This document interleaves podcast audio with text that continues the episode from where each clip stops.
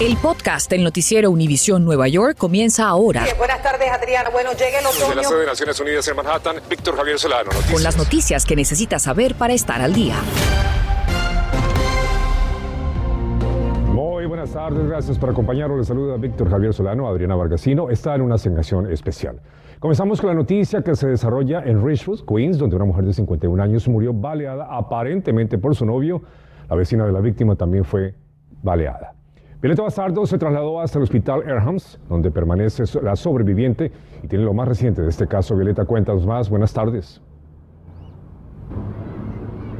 Hola, muy buenas tardes. Esta segunda víctima de 48 años está en condición crítica aquí en el hospital Elmhurst de Queens. Ahora bien, ¿cómo ocurrió esta tragedia a las 8 y 15 de la mañana? Noticias Univisión 41 habló con el vocero de la policía de Nueva York que nos cuenta paso a paso lo acontecido. Bueno, en la policía de Nueva York nos estaba diciendo que esto fue un caso de violencia doméstica. El sospechoso le disparó a esta mujer, la vecina, al percatarse de lo sucedido, trató de intervenir y también fue sorprendida a balazos. Esto en la mañana en la dirección del 6617 del Fresh Pond Road en Queens. Después del hecho, el sospechoso que aún no ha sido identificado por la policía se dio a la huida y no hay arrestos hasta el momento. La víctima, ella trabajaba para el departamento de eh, ciberseguridad, también del departamento de la policía de Nueva York. Ahora viene, vamos a hablar acerca de los asesinatos por violencia doméstica en la ciudad desde enero hasta mayo de este año se han presentado 15 homicidios en comparación con el año pasado que hubo 31 casos. En esta circunstancia, si usted conoce algo de este caso, comuníquese con las autoridades para atrapar a este hombre que posiblemente anda armado. Puede llamar al 1 57 pista. Desde Queens, Violeta Bastardo, regreso allá con ustedes al estudio. Se hace viral el video del arresto de una vendedora de mangos en el subway. Ocurrió en Brooklyn durante un incidente que también se repite a finales de abril. María Falcón fue detenida por dos horas luego de que la policía lanzara sus frutas y chocolates a la basura. Según las autoridades, Falcón recibió una citación el pasado 5 de abril y se negó a dejar de vender después de varias advertencias.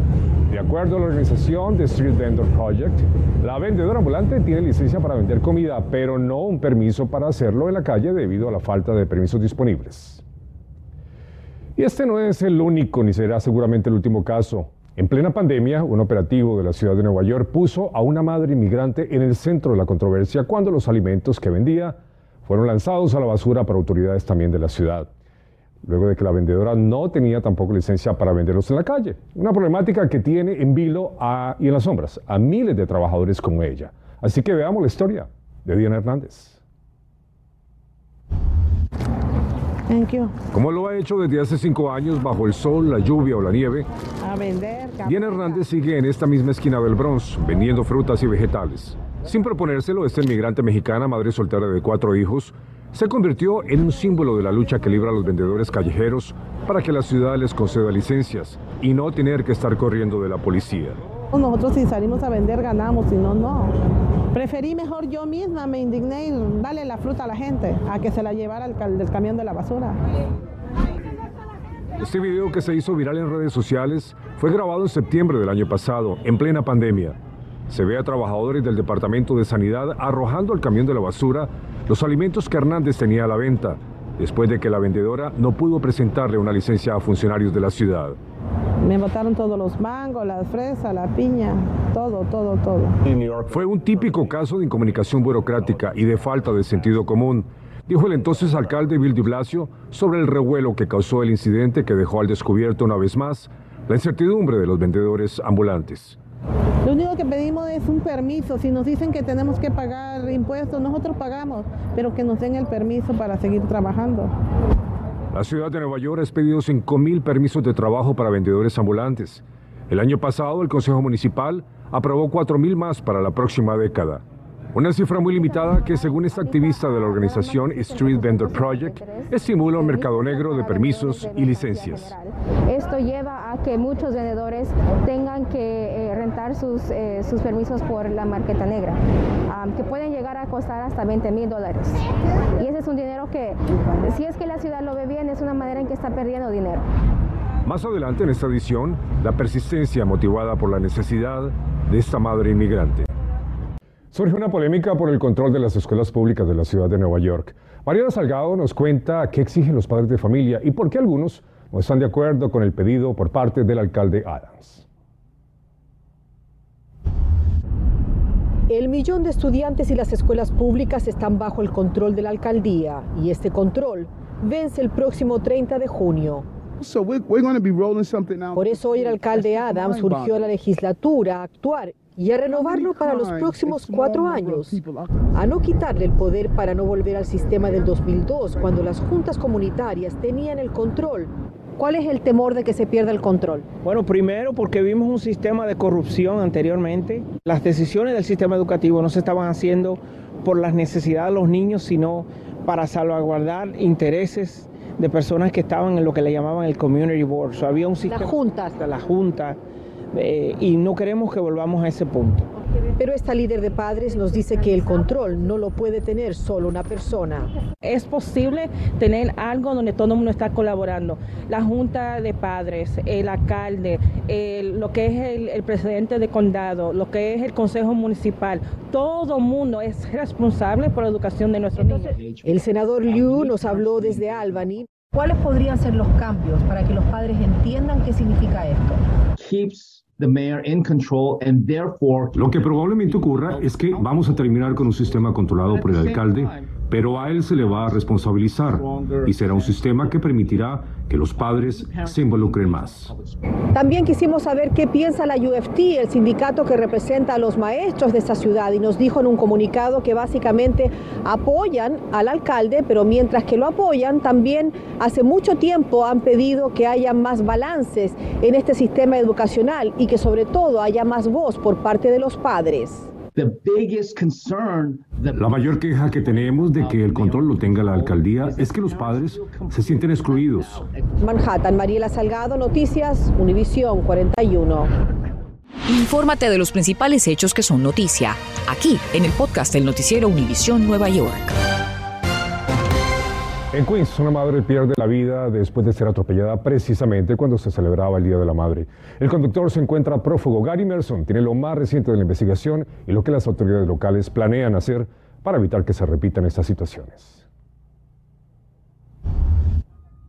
Ante el asombro de familiares y vecinos y la impotencia de la hija por salvar su madre, un conductor no respondió a gritos de testigos y arrolló a una mujer de 48 años, dejándola presionada entre dos vehículos. Ante la desesperación de la hija, las personas presentes intentaron separar con sus propias manos los dos vehículos que le arrebataban la vida a esta señora, hasta que fue traída por una ambulancia a la emergencia de este hospital Jamaica. Al confirmarse la muerte de Florence Gu, nos acercamos a personas que salían de su vivienda pero declinaron hablarnos. Las muertes por accidentes de tránsito se han incrementado un 16% desde el año pasado, pero hablemos específicamente de los conductores que abandonan la escena después de provocar accidentes críticos o que dejan algún muerto o con daños graves. Entre enero y marzo de 2019 hubo 15 incidentes, en 2020 hubo 13, en 2021 se elevó a 23 y en el primer cuarto de 2022 17. La mayoría termina sin arrestos. Por esa razón, la presidenta del Comité de Transporte del Consejo de la Ciudad introdujo un proyecto de ley que ofrezca mil dólares de recompensa a quien ayude a ubicar un conductor que abandona un accidente. Mientras hacíamos la investigación, el Departamento de Transporte organizó una conferencia en el Bajo Manhattan. Allí encontramos al comisionado.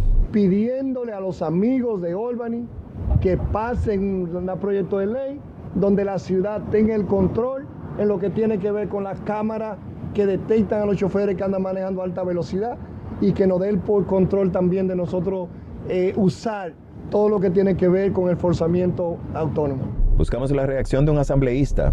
¿Qué disposición tienen ustedes de aprobar la propuesta del alcalde y endurecer los castigos para hacer las calles más seguras? En mí va a haber un, aliado en la asamblea que sí va a apoyar este proyecto legislativo.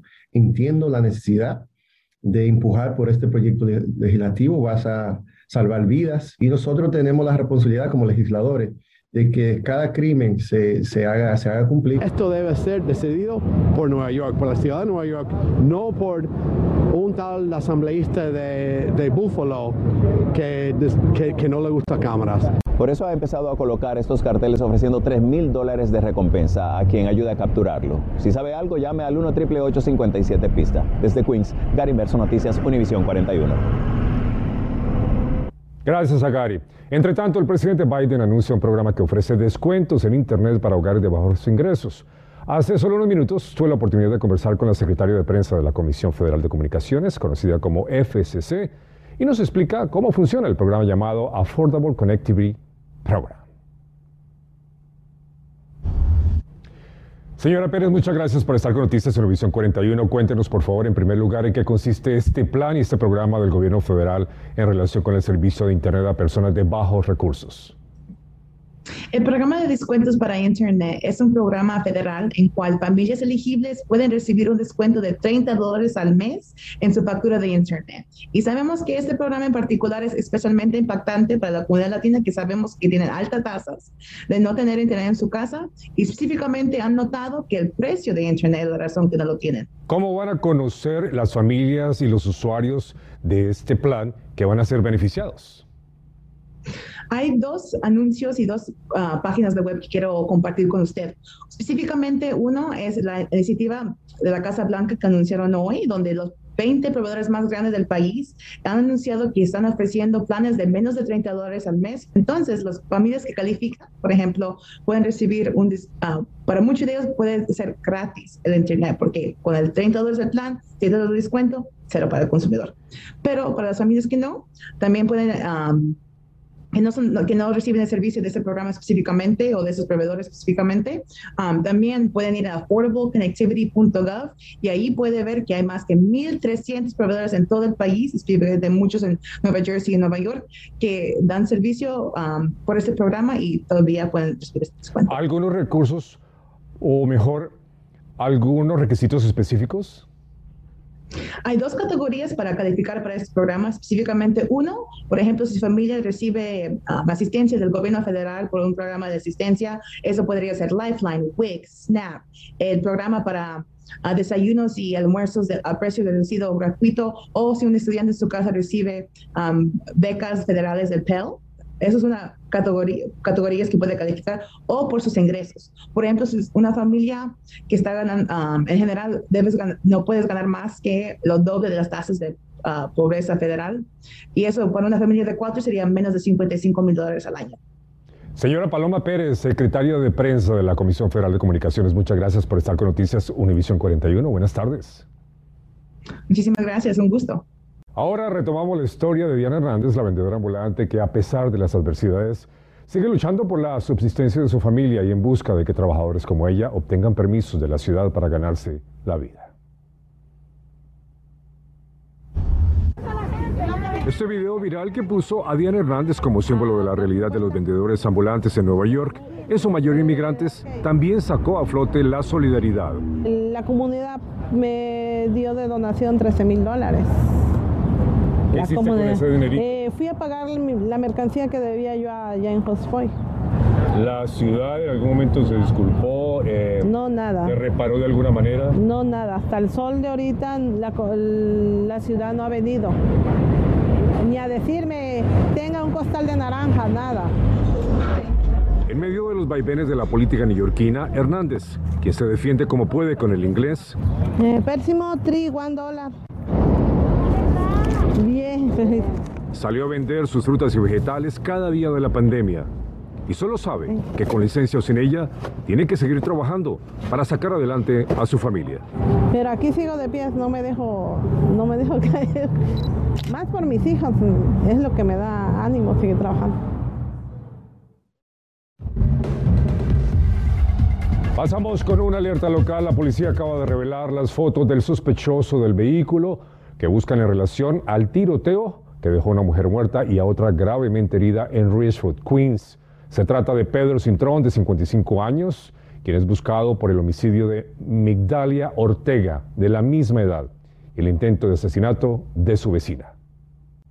Una nueva legislación busca establecer ayuda financiera para ayudar a los proveedores de servicios de aborto en Nueva York. El programa de equidad y libertad reproductiva, así se llama, fue anunciado hoy por la fiscal Leticia James y otorgaría cerca de 50 millones de dólares, incluyendo entrenamiento de personal de seguridad e incluso fondos para cubrir a quienes no cuentan con un seguro médico. Gracias por escuchar el podcast del noticiero Univisión Nueva York. Puedes descubrir otros podcasts de Univisión en la aplicación de Euforia o en univision.com diagonal podcasts.